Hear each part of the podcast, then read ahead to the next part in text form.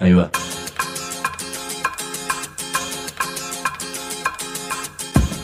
La Vaca es una colecta de recursos, es una cooperativa de trabajo, es una página web, un periódico mensual, una editorial, una cátedra, un bar. Es lo que necesitamos crear para ganarnos la vida y perdernos la obediencia de vida. La vaca es comunicación, ida y vuelta. Ahí va. Decimu, no te calles. Decimu, como se te cante, como te salga, como puedas. Decimu para que escuchen los que te dicen, vos no digas ni mu. Ahí va. Petróleo, gases. Vamos a hablar no solo de eso, sino también de cómo pueden taladrar y contaminar el planeta entero y encima provocar terremotos. Vamos a escuchar a un Lennon y a una Yoko Ono, a los españoles, a los mexicanos y hasta un tejano de película. Este programa sobre fracking y sobre petróleo no tiene nada que ver con la vaca muerta. Lo hace la vaca viva. Para que no nos hagan el frack you, decimos. Hay comunicadores, periodistas, escribas, locutores, editorialistas, opinólogos, denunciadores, mobileros, columnistas, conductores, especialistas, interpretadores. Mejor decir mu.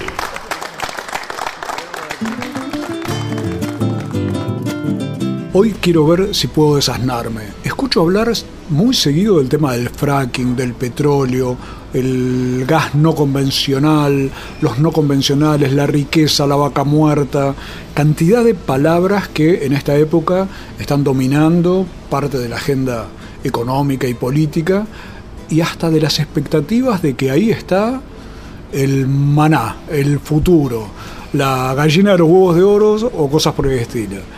Pero como no sé muy bien cómo es eso, dije, a ver, vamos a hablar en este decimú con un integrante del Observatorio Petrolero Sur, que es una organización que se dedica justamente a seguir estos temas, seguir en qué medidas son llevaderos o son conflictivos, y por eso está con nosotros Hernán Escandizo, integrante del Observatorio Petrolero Sur.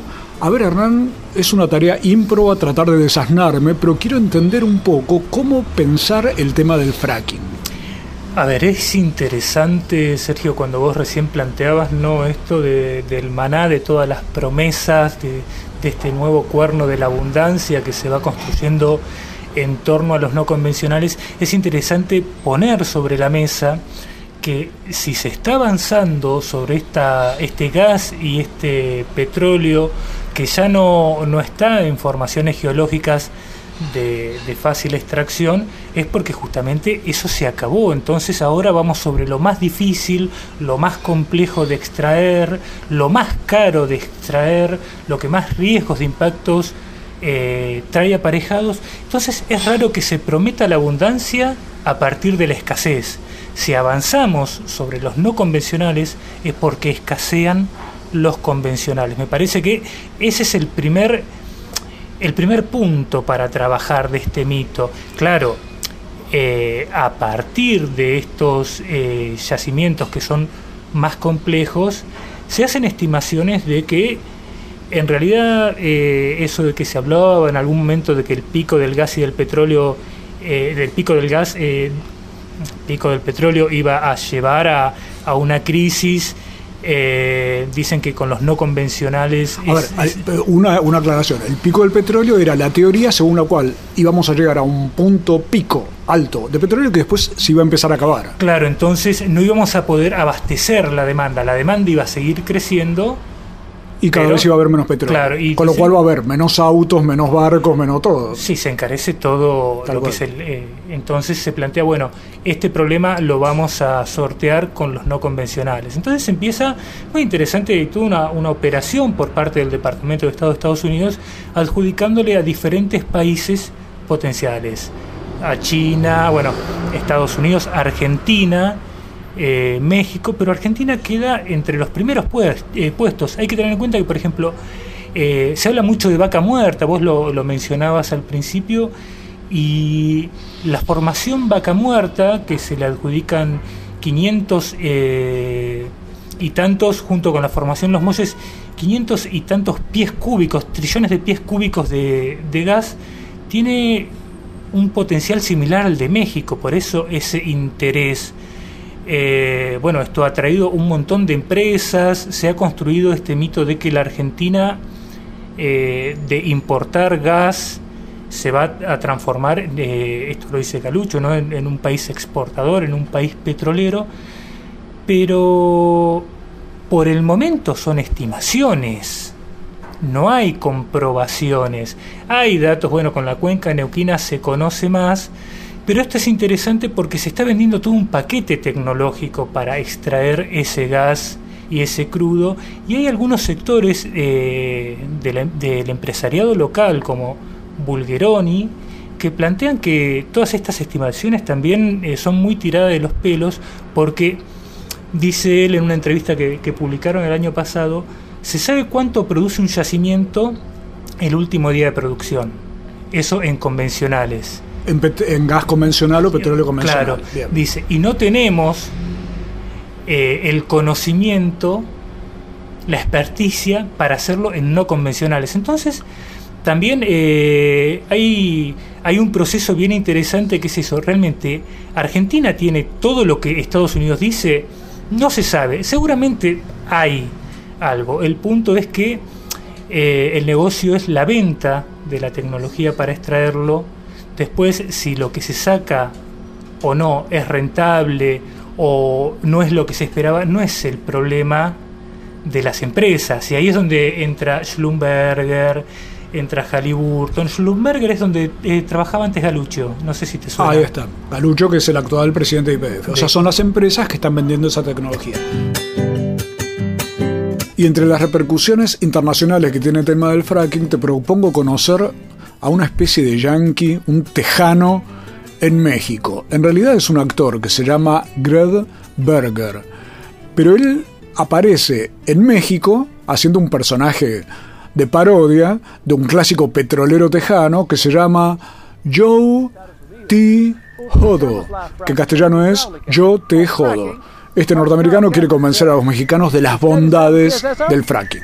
Mexicanas y mexicanos, bienvenidos a Frack You, una institución gratuita y libre en donde usted puede enterarse de cómo vamos a sacar su gas de la tierra, llevarla a nuestro país y dejar mucho a cambio. De nada, yo me llamo Joseph T. Hodo, pero en Spanish me llamo Joe Tejodo. ¿Usted por casualidad sabe qué es la fractura hidráulica? Aro Aro, Escandizo, Hernán, integrante del Observatorio Petrolero Sur, periodista aparte, así que es colega, pero te tengo que consultar lo siguiente, Hernán. ¿En qué se diferencia el convencional del no convencional? Ya te dije que me estás desasnando, así que a mí me sirve como para poder hacerme un panorama. Bueno, eh, a ver, no es que existan lagos de petróleo y de gas bajo tierra, existen formaciones rocosas que son porosas, que son como grandes esponjas, donde está almacenado el gas, el crudo y el agua. Varían las proporciones, en algunos lugares eh, hay gas eh, sin tanta presencia de crudo, en otros prevalece el crudo. Y tengamos, eh, imaginemos un mate. Nosotros tenemos un mate, es algo que estamos totalmente familiarizados. En el mate el agua está dispersa eh, dentro del mate entre la yerba. Tal cual. Nosotros sumergimos la, bombilla, absorbemos y no importa en qué punto del mate esté el agua, sube por la bombilla. Sí. Eh, en los yacimientos convencionales, por presión natural, una vez que se lo pincha, sube y si no tiene esa presión natural, con el guanaco, cigüeña, esos eh, eh que parece un pico que, estuviera los balancines que vemos en los campos petroleros se le genera presión al yacimiento y sube el petróleo. y sube el petróleo y el gas y el agua está o sea es la vieja imagen de los petroleros en las películas que de golpe empezaba a saltar el petróleo o si no lo extraen con esta bombilla. Claro, con la surgencia natural que tiene el, el, yacimiento. Bueno son entonces son permeables son porosos. Los no convencionales cambia la, composición, ya se, se trata de eh, formaciones compactas. Entonces, eh, el petróleo y el gas no está eh, comunicado entre sí, no fluye dentro de la, de la formación. En lugar de una esponja es como una piedra. Claro. es como si el mate fuera de cemento. Sí, es como, como si tuviésemos tal vez una barra de chocolate bien compacta y tenemos eh, dispersos pedacitos de almendra o de maní y el tema es que hay que juntarlos a todos para poder extraerlos, porque no los puedes ir a sacar de uno porque no es rentable sacarlos de uno, no es práctico sacarlos de uno. Entonces, ¿cómo haces para juntarlos?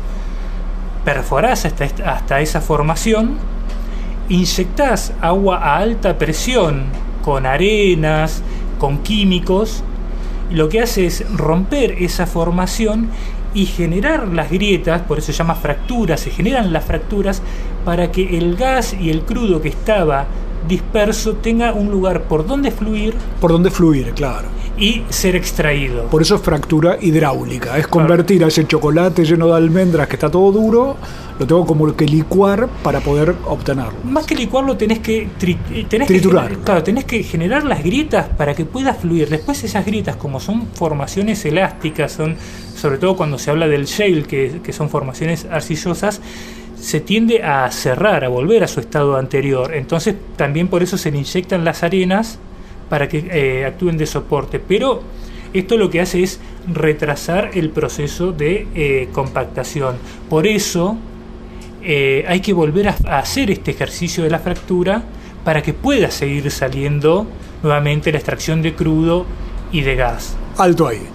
Tenemos entonces un primer panorama de cuál es la diferencia entre los convencionales y los no convencionales con respecto al tema de hidrocarburos. Esto nos lo está explicando con una paciencia infinita Hernán Escandizo del Observatorio Petrolero Sur para entender qué es lo que está ocurriendo hoy en Argentina con el fracking, con la vaca muerta, con el petróleo y con esas promesas que Hernán nos va a seguir explicando a ver en qué medida son lógicas o son cortinas de humo.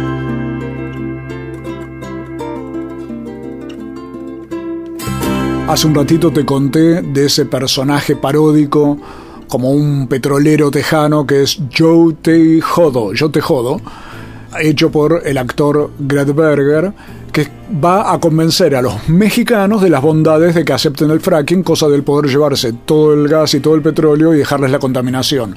Pero no los tiene que convencer mucho. Se cruzó con un senador, Víctor Díaz Palacios, que ya está convencido. Y este señor es del PRI, un partido que supo ser revolucionario. Como las palabras pueden verse, mira lo que le dice este senador a Joe Tejodo. Si se da la reforma eh, energética, entonces vendrán los particulares a hacer las perforaciones. El costo de la, de la modernidad se paga. No hay una sola modernización que no se haya pagado un costo, ya sea del medio ambiente, ya sea en derechos humanos, todos, absolutamente todos pagamos un costo, pero no hay otra.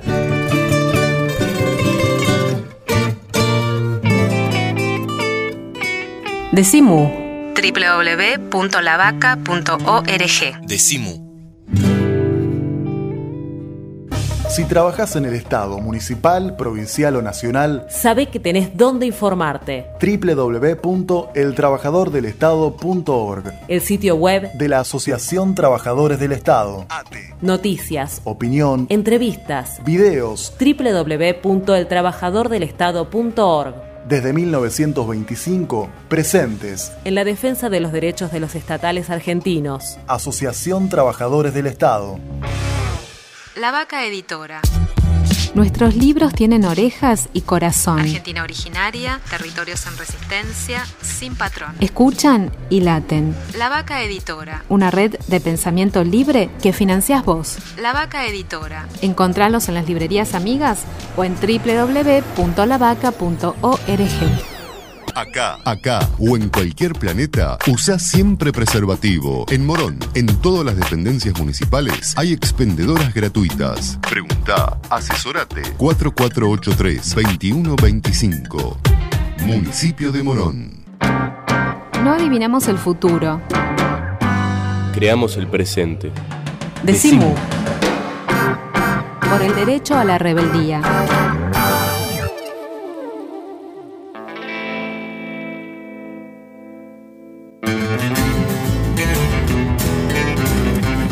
Seguimos en Decimú, el programa de la Cooperativa de Trabajo La Vaca, que no sabemos si es pariente o no de Vaca Muerta. Vaca Muerta es aquel lugar en la provincia de Neuquén donde nos prometen eh, una idea que es que Argentina prácticamente va a ser un país rico, petrolero, una especie de emirato árabe maravilloso. Eh, a raíz del el gas y el petróleo no convencional que podría llegar a extraerse de allí, lo cual hace que empresarios, políticos y demás planteen esta posibilidad enorme de que un país petrolero pasaría a ser un país rico y funciona como una promesa paradisíaca hacia adelante. Hernán Escandizo es integrante del Observatorio Petrolero Sur y está acometiendo la ímproba tarea, es como un fracking mental que me estás haciendo, a ver si yo logro desasnarme para entender qué es el fracking, como recién nos lo estabas explicando, y qué significan estas promesas en términos, por lo que ustedes han ido investigando, en términos de futuro para el país. Mira, hay una cosa, Sergio, que, que, me gustó de esto que estabas haciendo de la introducción. Eh, vaca muerta es una formación geológica, pero a partir del potencial de gas y de crudo que se le asigna, pasó a ser un lugar es decir, cambió la denominación del territorio, así como el conquistador a estas tierras las llamó Argentina de Argentum porque tenía la ilusión de la plata, estamos denominando los lugares, estamos retomando el sendero del conquistador que viene por el recurso y que en el, en el, territorio solo ve el recurso. Entonces, el lugar que se llama Añelo o que se llama Fortín Vanguardia, que tiene una, una historia, una historia también de resistencia del pueblo mapuche, de avanzada eh, militar del ejército argentino para ocupar ese territorio, deja de llamarse Añelo, pierde la identidad, pierde el nombre y se pasa a llamar Vaca Muerta. Vos fijate que en todos los titulares de los diarios se habla de Vaca Muerta, no se habla de Añelo. Claro, que sería el pueblo que está sobre la tierra. Y, Vaca Muerta es la formación geológica que está bajo tierra. Claro, y eso eh, te marca desde dónde estamos partiendo, cómo se está viendo el territorio esta promesa de vaca muerta, por un lado, se la construye con, todo esto, ¿no? con mucha improvisación, porque ahora van a construir dos ciudades en torno a, alrededor de, Añelo y en torno al, potencial de vaca muerta, pero hoy un alquiler de una casa de tres ambientes te sale 27 mil pesos. ¿27 mil pesos? ¿Cuántos ambientes? Tres. Tres ambientes. Me quedo más tranquilo. Hoy vengo entusiasmado con este personaje norteamericano, el tejano Joe Tejodo, que pertenece a una película de Greg Berger. La película se llama Frack You México, como si fuera un Fuck You México. Y ahí este señor fue invitado nada menos que a la televisión nacional mexicana, donde hizo este razonamiento sobre el tema del fracking. Yo no usaría la palabra contaminante. Yo creo que los líquidos que nosotros dejamos debajo de la tierra van a quedar ahí por muchos, muchos y muchos años. Y estamos agregando valor a este país, dejando esos químicos debajo de la tierra. Y hay que verlo de esa manera. Hay que siempre ver las cosas de, de manera positiva. Es lo que nosotros hacemos en Texas. El vaso medio lleno. Eh, depende en qué lado de la frontera estás, pero nosotros está un poquito más lleno, pero medio lleno sí. Hernán Escandizo. Ahora, Hernán, esta descripción que vos haces de Anielo y el lugar concreto que está sobre Vaca Muerta, eh, me lleva a preguntarte lo siguiente. ¿Cómo uno podría definir en un pantallazo cómo es la situación real de la Argentina desde el punto de vista de esta energía de hidrocarburos que eh, se está prometiendo que se va a extraer. Claro, a Argentina se le asigna eh, este potencial, sobre todo se empieza por la cuenca neuquina porque es una cuenca que se conoce, eh, es una cuenca que tiene infraestructura, entonces una vez que vos pones en superficie el gas y el petróleo, inmediatamente lo pones en el mercado. Otros lugares que también se les asigna potencial no existen los gasoductos o los, oleoductos, entonces vos podés poner en, superficie el combustible, pero tenés que hacer otra inversión para ponerlo en el mercado. Eh, Neuquén te garantiza todas esas posibilidades, todas esas facilidades. Ahora, el, punto es que también todo este potencial eh, que se, se promete demanda un nivel de inversión que eh, la empresa controlada por el Estado no tiene Eso ha llevado a, una serie de asociaciones, eh, como incluso esta tan cuestionada, la, asociación con, con Chevron, para, para desarrollar una parte muy pequeña de vaca muerta, pero vaca muerta también está sirviendo para que el sector corporativo le demande al Estado beneficios con la promesa de que si tienen esos beneficios van a invertir en el desarrollo de vaca muerta. Y permanentemente le dicen, bueno, si ustedes no nos dan esos beneficios, eh, hay otra plaza tal vez con menos potencial, pero con muchas más facilidades, que es México. Y esto lo venían diciendo antes incluso de que se reformara la Constitución mexicana y se permitiera esta apertura al sector privado. ¿Y qué tipo de beneficios son los que reclaman estas empresas, estas corporaciones petroleras? Eh, básicamente es volver al esquema de los 90, es decir, libre disponibilidad que en el acuerdo con eh, Chevron o con el decreto 929 que se, se, firmó el año pasado se le permite este 20%, la exportación del 20% de, de, la producción o la venta en el mercado interno a precio internacional eh, sin pagar eh, ningún tipo de, retenciones y demás.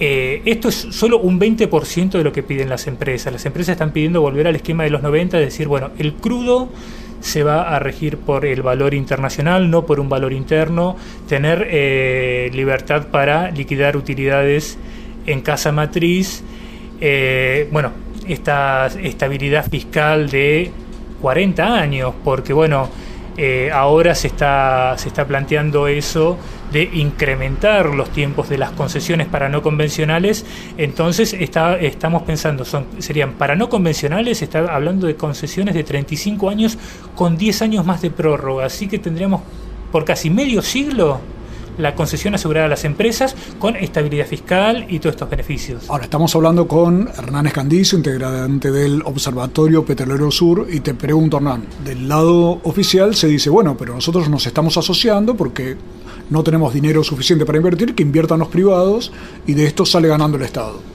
Eh, sí, bueno, es el esquema que siempre nos vienen diciendo de la, de la inversión externa directa que, que nos va a beneficiar y bueno, así nos, nos fue con toda esta cantidad de beneficios que se le está dando eh, si realmente este fuera un negocio tan grande e interesara tanto a las, a las empresas, también habría posibilidad de sentarse a negociar de otra manera. Es muy triste, por ejemplo, ahora la disputa que se está dando entre el gobierno, o que se estaba dando porque ahora se, se arregló un poco eh, la confrontación entre, las, entre el gobierno nacional y las provincias, eh, no era ver, bueno, tomemos más renta, eh, subamos las regalías, eh, vamos a ver desde dónde el Estado, los estados provinciales y el Estado nacional participa de la renta petrolera. No, la discusión era al revés. Eh, ¿Quién renuncia a, esa, su porción de la renta para darle más beneficios a, las empresas y así Argentina se, se transforma en una plaza apetecible? Plaza apetecible. Eso es Argentina hoy en día con respecto al tema petrolero, nos lo está contando Hernán Escandizo, integrante del Observatorio Petrolero Sur, que además acaba de volver de Ecuador, así que ya te dejo picando para después saber si es cierto esta cuestión de que Chevron dejó tantos desastres ambientales en Ecuador y que me expliques un poquito más de lo del fracking a ver si termino de entender. Y aquí un poquito de televisión española para ver cómo están pensando ellos el tema del fracking en su propio país. En las profundidades de estas montañas se esconde el polémico objeto de deseo. En el subsuelo de España se cree que hay gas para unos 40 años de consumo. En marcha ahora la exploración para comprobarlo. Hay hasta 70 permisos y otros tantos pendientes que se han topado con el rechazo social. Porque vemos lo que se nos viene encima, ¿no? Y lo que se nos viene encima es algo que sabemos por los sitios donde se ha hecho, eh, llevan ya bastantes años haciéndolo, como es Estados Unidos, y sabemos los problemas de contaminación que se han producido allí. Son problemas muy importantes y que han motivado a, a muchas de, las, muchas de las personas que viven en el entorno de los sitios donde se hace fracking a incluso abandonar, abandonar su hogar ¿no? y sus tierras porque se ha contaminado el agua de la que dependen. ¿no? Santos nos enseña las noticias de la última manifestación. Más de 3.000 personas. Su ayuntamiento se ha declarado libre de fracking por falta de información y transparencia, dicen, del gobierno regional, que no ha querido posicionarse sobre las consecuencias. En el caso de que se contaminasen los acuíferos del, eh, del Valle de Losa, el Valle Mena no tendría mayor futuro que una escombrera para rellenar, no serviría para nada. Decimu www.lavaca.org Decimu.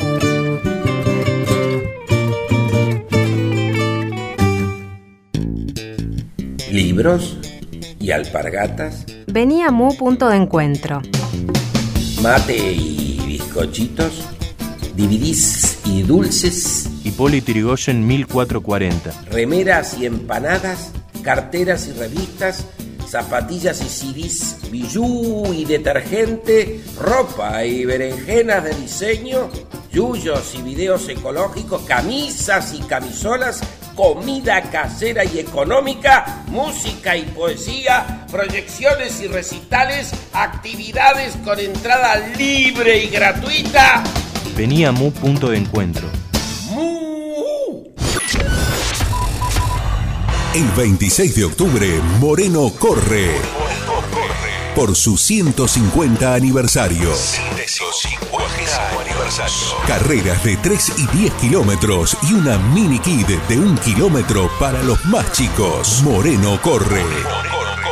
26 de octubre desde las 9, Plaza Buján. Anotate y llévate una remera gratis el día de la carrera. Inscribite para participar de la maratón en el Polideportivo de Paso del Rey, San Peña 1548, en la web del municipio o telefónicamente al 462-2447. El 26 de octubre, Moreno corre. 150 años. Moreno, municipio. La televisión ya no es solo televisión. Se sigue expandiendo. Por aire, por cable, por satélite y también por internet. Y queremos que siga creciendo. Junto a tus derechos. Porque la televisión sos vos. Somos todos. Sos parte. Afiliate. SATSAI. El sindicato de las nuevas tecnologías. Decimu. Decimu. Una alegría colectiva. Decimu. Aprovechar lo que te da la vida, es decir, lo que me dio, lo que me está dando este momento de hace seis años, estar acá, disfrutar, aprovechar, aprender, ser alguien el día de mañana, eso sería. ¿Qué te gustaría hacer? ¿Pensaste o no todavía? No, no es muy bueno pensar en el futuro cuando sos muy chico. Es mejor vivir, vivir en el presente. Decimu. La diferencia entre quejarse y soñar. Decimú es el programa de la cooperativa de trabajo La Vaca que puede escucharse siempre en www.lavaca.org. Hoy estamos con Hernán Escandizo, integrante del Observatorio Petrolero Sur, un viajero y un investigador de los temas del petróleo, del fracking, del gas, de vaca muerta, del petróleo bajo el mar. Tenemos líos en toda Latinoamérica con el tema petrolero. Líos quiero decir, situaciones que no se alcanzan a comprender muy bien en qué consisten y sobrevuela sobre el continente una idea y una promesa de que hay petróleo en el mar, en la tierra, en las formaciones geológicas, como antes nos explicaba Hernán, que nos salvarían. Es un poco esa vieja idea del- de, recibir las joyas de la abuela o algo que va a ocurrir y que de pronto soluciona cuestiones económicas que se ve que eh, los habitantes del país no hemos alcanzado a resolver. Pero entonces, te quiero volver a preguntar sobre el tema del fracking, que vos lo describías como este modelo eh, de extracción, que decías además que es más caro que el convencional. ¿Eso por qué es? Bueno, eh, es otro desarrollo tecnológico, es otro nivel de inversión, eh, la perforación de, de un pozo eh, no convencional hoy ronda los 20 millones, entre los 24 y los 20 millones de dólares. Los convencionales, bueno, también varía de acuerdo a la, a la profundidad y demás, pero está alrededor de los 8 millones de dólares, es decir, hay un- un- una diferencia grande, importante. que es por toda esa maniobra que vos explicabas también, que es que hay que eh, lograr que esa, esa formación dura, rocosa o chocolatosa, como vos describías antes, poder hacerla fluida para poder extraer de allí. Es parecido a lo que ocurre con la minería a cielo abierto y la minería de socavón, ¿no es cierto? que, es que vamos en esa tendencia, ¿no? Eh, así como ahora eh, cobran eh, importancia los yacimientos de baja ley en los que se tiene que aplicar la, la minería a cielo abierto, to- toda esta tecnología, está pasando lo mismo con los no convencionales. Es decir, bueno, se tiene que... Eh, hay un nivel de mayor de inversión por cada barril de crudo que se extrae. Ahora, a la vez, ¿por qué hay tanto rechazo al tema del fracking en particular? Porque el fracking eh, ha traído, trae aparejadas una cantidad de, riesgos muy importantes, desde lo más eh, elemental, que es eh, por este tipo de extracción se tiene que, por la formación geológica que se está interviniendo, como tiene bajos rindes, hay que aumentar la cantidad de pozos que se hace sobre una superficie. Eh, hay que este incremento de la cantidad de pozos que además se vuelven a fracturar lo que hace es aumentar la cantidad de eh, riesgos, las posibilidades de riesgo, eh, porque hay riesgos desde que cuando se hace la perforación, el, cementado que se hace del pozo tenga problemas y a partir de esos problemas de cementación eh, las aguas de, retorno, las aguas que se inyectan y que, se que ya vienen con productos, se inyectan con productos químicos y en, eh, en, las profundidades se encuentran también con metales pesados y otros compuestos propios de, la formación que retornen a la superficie ya no por, eh, como agua de retorno por las cañerías que se han emplazado, sino que eh, vuelvan por fisuras que haya en la cementación o porque la grieta, cuando se hace la fractura, la fractura eh, viaje más allá de, la roca que se quiere intervenir, pase hacia otras formaciones rocosas, entonces el agua que se inyecta, que va a buscar la superficie eh, a través de, estas grietas y también de, fallas geológicas, pueda llegar a la superficie y contaminar acuíferos. La disposición final de los residuos líquidos del agua de, retorno que eh, puede contaminar eh, cursos de agua tanto superficiales como subterráneos. Es decir, al aumentar la cantidad de pozos aumentan las posibilidades de que se produzcan impactos y bueno, eh, impactos que pueden ser irreversibles, porque una vez que se, se está contaminando un acuífero, tal vez eh, la percepción, la manifestación de la contaminación no es inmediata. Eh, y hasta que se manifiesta pasa un montón de tiempo y bueno, y esto es lo que eh, no es que uno va a ponerle un tapón en la profundidad. Una vez que está abierto estas grietas, está el problema que no hay mecanismos de prevención en todo caso. No se puede prever. Antes de que se haga la fractura, no se puede saber cómo va a reaccionar en el subsuelo. Hagamos un toquecito de sintonía con España a ver en qué cosas están pensando cuando hablan de fracking. Infertilidad, cáncer y enfermedades congénitas son algunos de los daños que puede causar la fractura hidráulica en la salud de la gente que reside cerca de zonas de extracción con esa técnica. Científicos estadounidenses llegaron a esta conclusión al encontrar sustancias químicas en el agua que llega a las casas de Colorado, pero esta no es la única amenaza que conlleva el polémico fracking.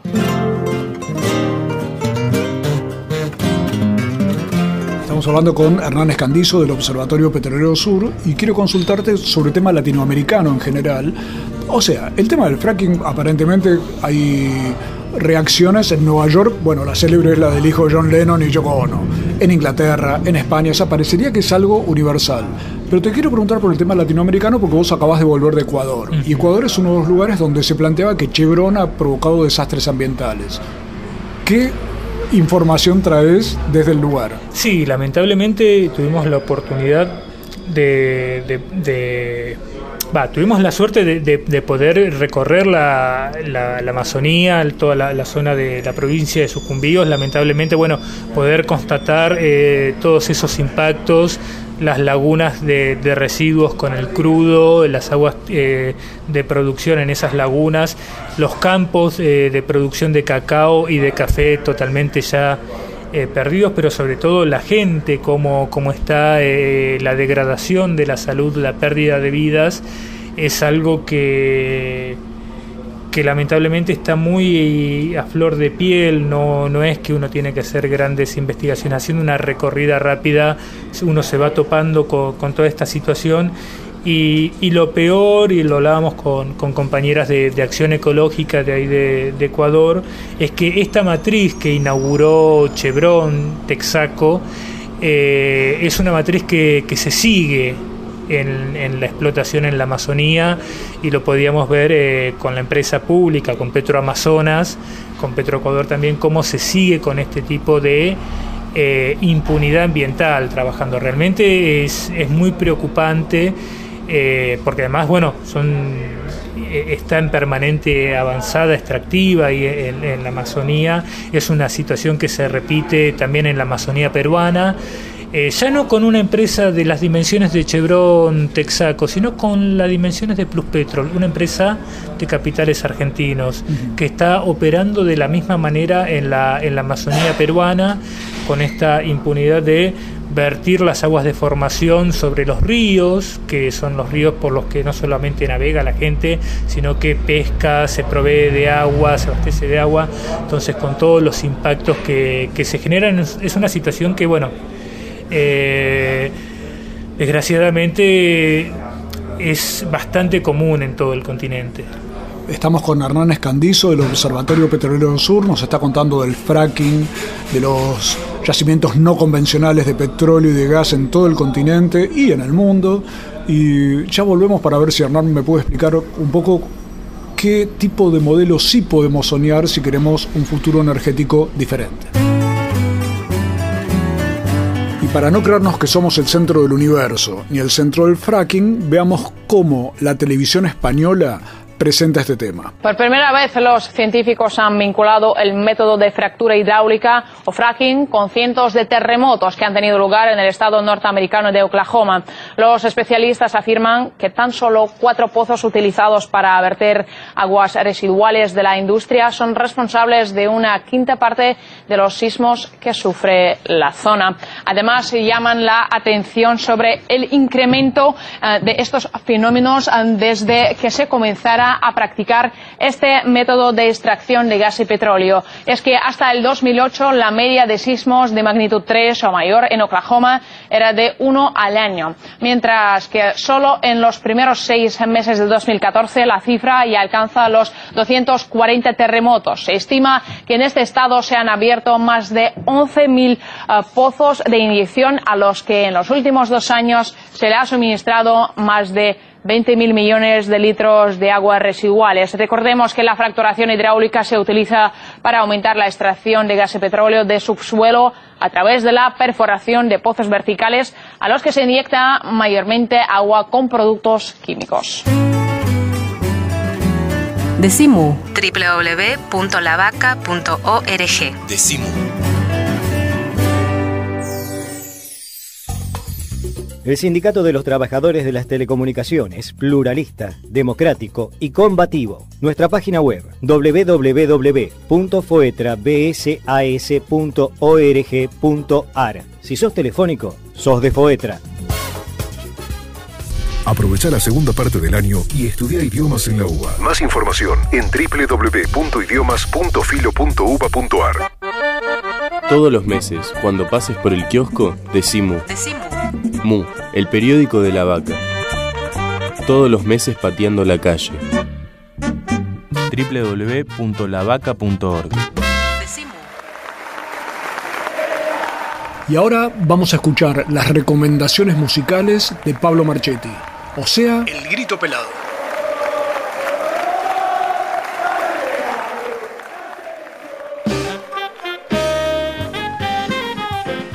Hola, ¿qué tal? Bienvenidas, bienvenidos. Esto es El Grito Pelado, el segmento musical de Decimu. Y les voy a presentar en esta ocasión a un músico que, por ahí, creo yo, dentro de un tiempo van a decir, eh, pero ridículo, está presentando este que es re famoso. Bueno, Alejandro Balvis. Alejandro Balvis es un músico uruguayo, está, eh, digamos, heredero de la, de la murga canción eh, por la línea de Jaime Ross, por ejemplo, con canciones eh, realmente muy eh, pegadizas, irresistibles, diría yo, que tiene dos discos apenas, a pesar de estar hace muchísimos años subiéndose a los tablados, sobre todo porque él actuó muchísimo en Murgas. Y vamos a presentar del segundo disco de Alejandro Balvis que se llama Sin Remitente, el tema Por la Ventana.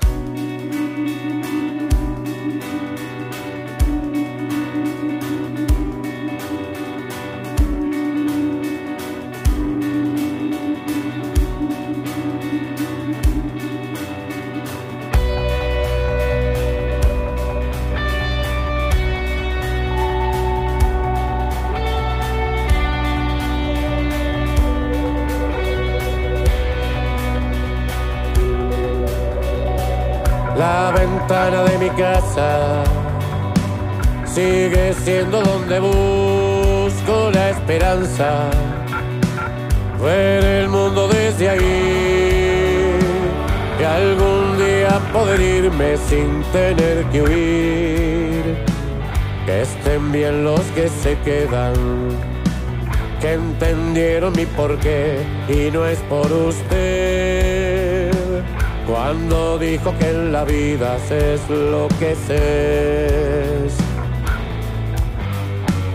Los escollos del camino, no hay manera de saltar por mí, que son muchas las opciones para construir. Voy tranquilo, sé que ustedes velarán por mí.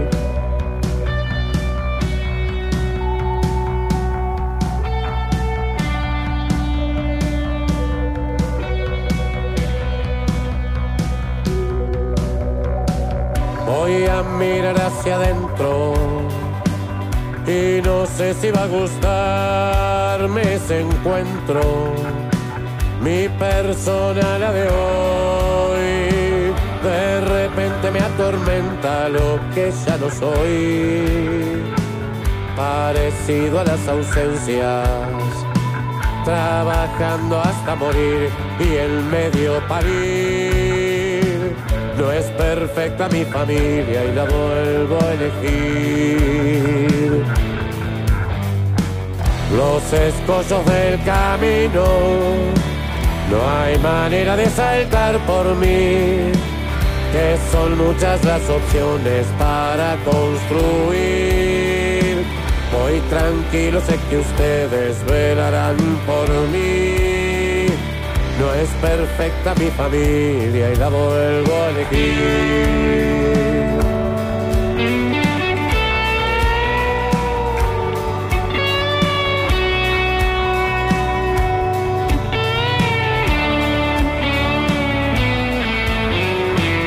Los escollos del camino, no hay manera de saltar por mí que son muchas las opciones para construir.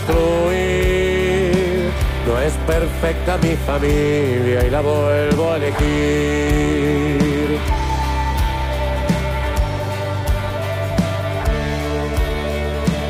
Voy tranquilo, sé que ustedes velarán por mí. Esto fue El Grito Pelado, la propuesta terapéutica que cada semana nos trae Pablo Marchetti a Decimu. Decimu. Sin conservantes, sin químicos, sin fecha de vencimiento. Decimu. www.lavaca.org. Ojos que ven, corazón que siente. Decimu.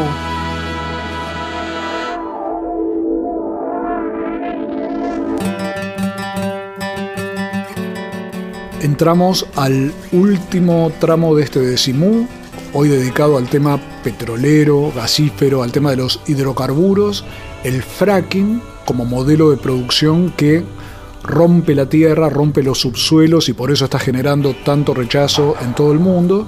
Y estamos con Hernán Escandizo, integrante del Observatorio Petrolero Sur, eh, que ha estado en Ecuador viendo los problemas que generó Chevron, esto es importante aclararlo, con sus explotaciones de petroleras convencionales. Así es. El no convencional, cuando se habla de esto, es ese tipo de eh, operación de tecnología que hace que haya que romper la tierra para hacer fluidas zonas que son sólidas y poder extraer el gas. Esto es lo que genera tanta preocupación con respecto a eh, los desastres ambientales que pueda provocar o la contaminación de, acu- de acuíferos y todo lo que Hernán nos ha venido describiendo. Ahora, Hernán, parecería que te ponen en una en una disyuntiva tremenda que es, bueno, o se hace esto o si no, no hay prácticamente más autos, no hay más energía y demás. Parecería que oponerse a este tipo de extracción significa negar el progreso o querer un mundo atrasado y que vuelva a la edad de piedra. ¿Cómo ves esa situación? Me pasa que siempre eh, plantear el debate entre blanco y negro es, es falso. Eh, te ponen en una situación que te impide eh, ver la, la cantidad de, de- matices y de alternativas. Y además te plantean el debate aislado, te plantean la energía como eh, un tema aislado del sistema de transporte, te lo plantean como algo aislado de qué es lo que se está produciendo, te lo plantean como algo aislado de para qué se genera energía, entonces eh, quieren que uno se sienta culpable porque no tiene una lamparita de bajo consumo. Eh, a ver, tenemos un sistema de transporte eh, que es un gran consumidor de combustibles fósiles.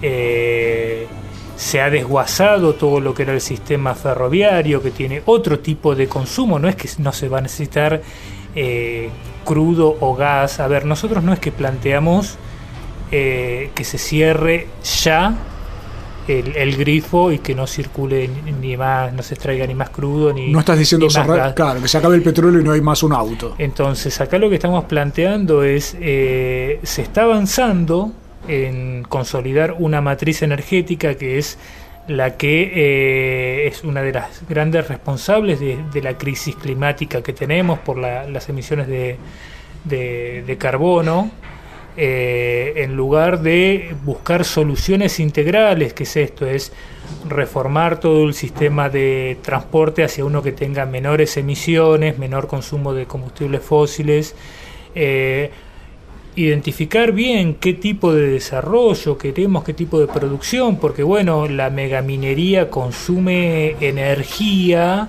en algunos casos eh, hay proyectos eh, mineros, megamineros que consumen lo mismo que provincias enteras, entonces eh, cuando pensamos el nivel de qué tipo de desarrollo queremos, eh, ahí también entra la energía, nosotros estamos, toda esta avanzada, esta, esta eh, esta intentona de eh, aumentar la capacidad instalada, de garantizar la, la provisión de combustibles, tiene que ver con esto de hacer viable este, este modelo extractivo, ¿no? este modelo extractivista.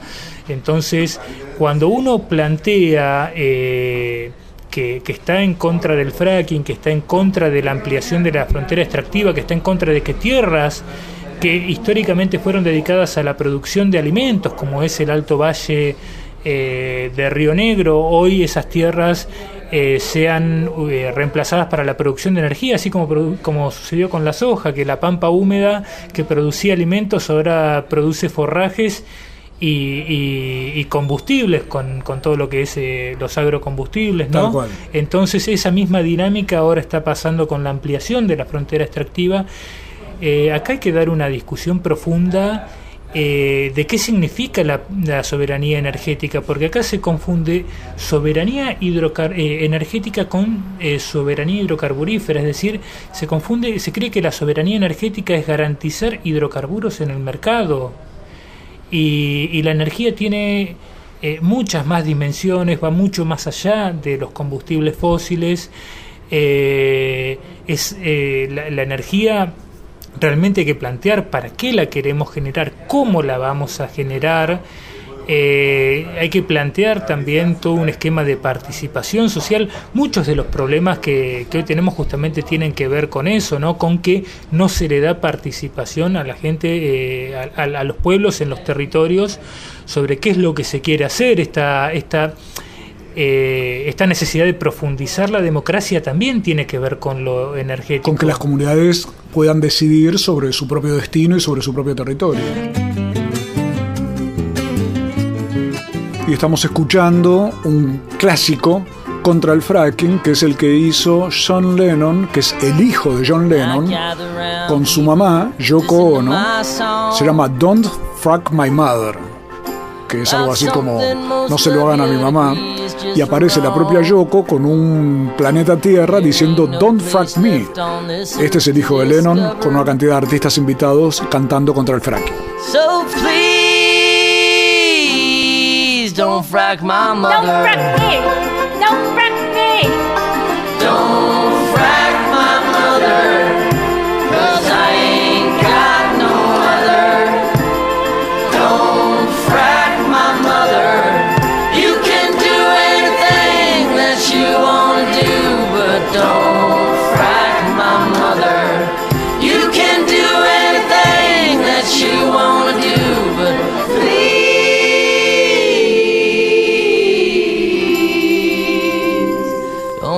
Frack my mother. Don't frack my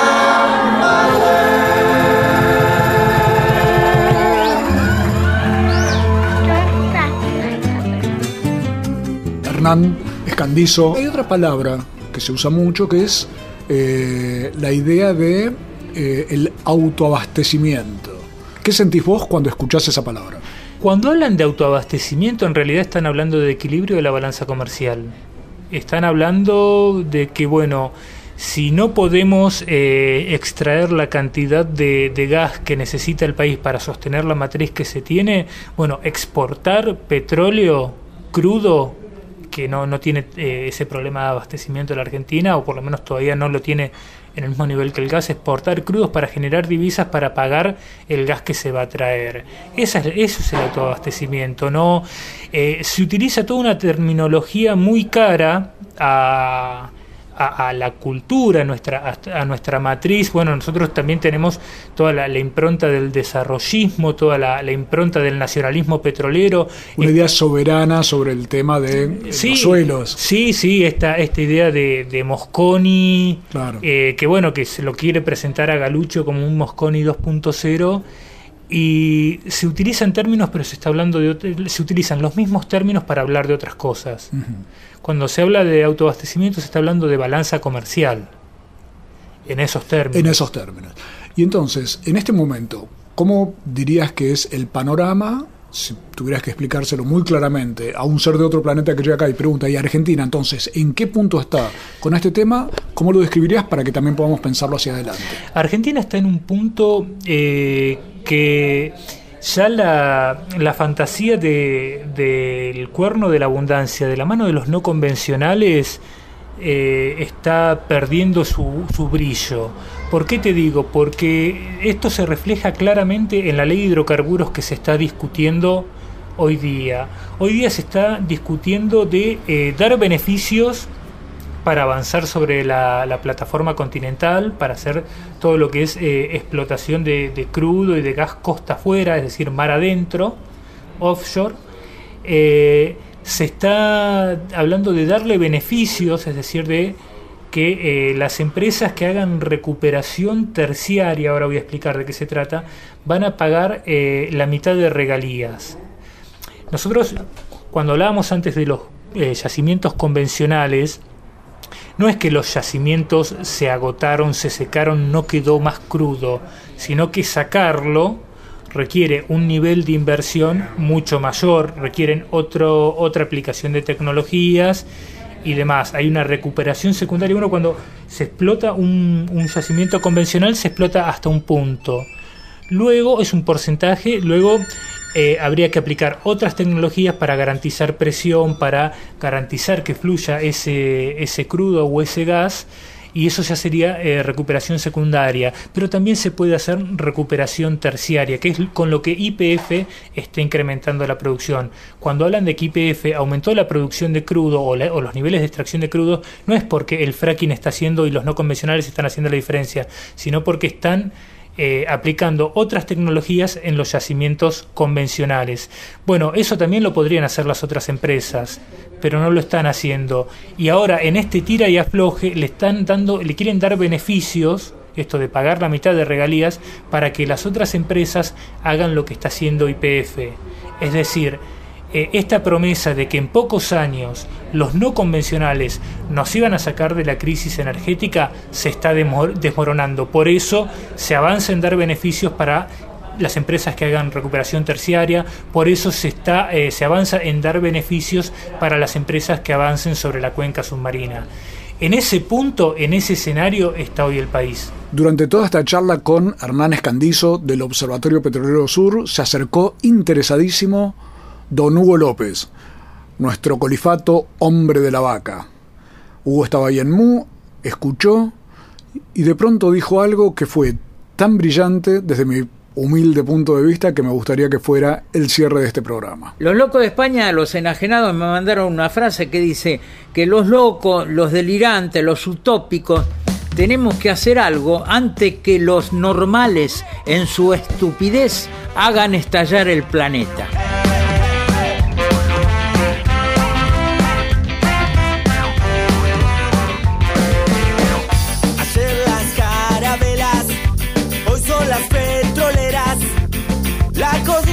De nuevo nuestra tierra. Gasoductos y pozos, sangre al guarmapo abierto. No importan las regalías, si nos dejan un desierto.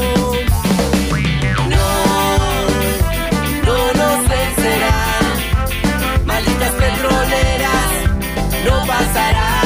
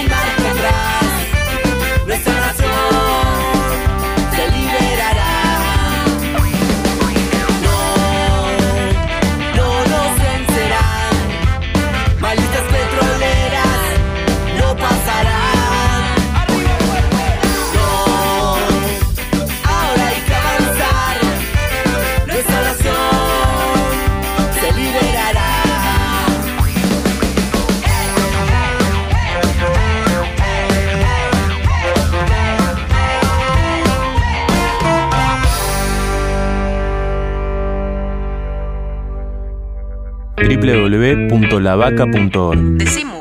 Decimu.